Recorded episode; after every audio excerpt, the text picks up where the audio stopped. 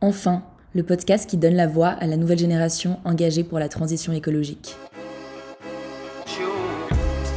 Le climat, euh, les enjeux climatiques après un été rythmé par des catastrophes naturelles en série et un nouveau rapport du GIEC plus alarmiste que jamais. Le climat en 2049, si on continue sur la trajectoire actuelle, c'est carrément le film d'horreur.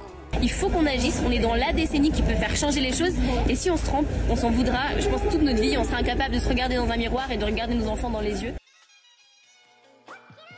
Hello, c'est Clémence au micro. Je voulais vous introduire personnellement cette nouvelle saison. Le contexte est un petit peu particulier, on vient de passer le premier tour des élections présidentielles et le dernier rapport du GIEC vient de sortir et sans surprise, il est urgent d'agir. Face au réchauffement climatique, on a tous un pote qui nous rabâche à longueur de journée qu'il faut qu'on fasse notre part. Et notamment qu'il est urgent de changer notre manière de nous alimenter.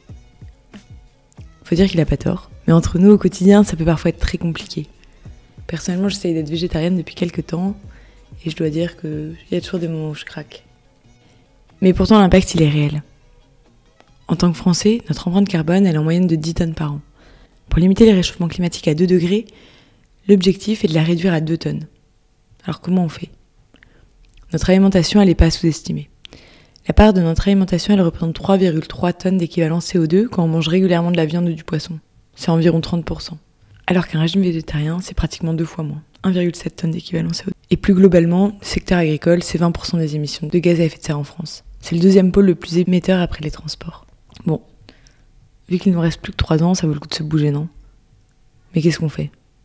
Alors on réduit notre consommation de viande et de poisson, bien sûr, faut manger bio, manger local, réduire notre gaspillage alimentaire, mais pour ça il faut des solutions.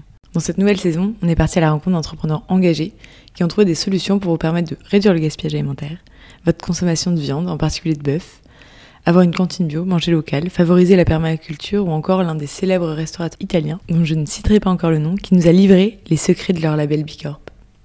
Une nouvelle saison qui sera pleine de surprises et qui, j'espère, vous plaira et vous fera saliver. Bonne écoute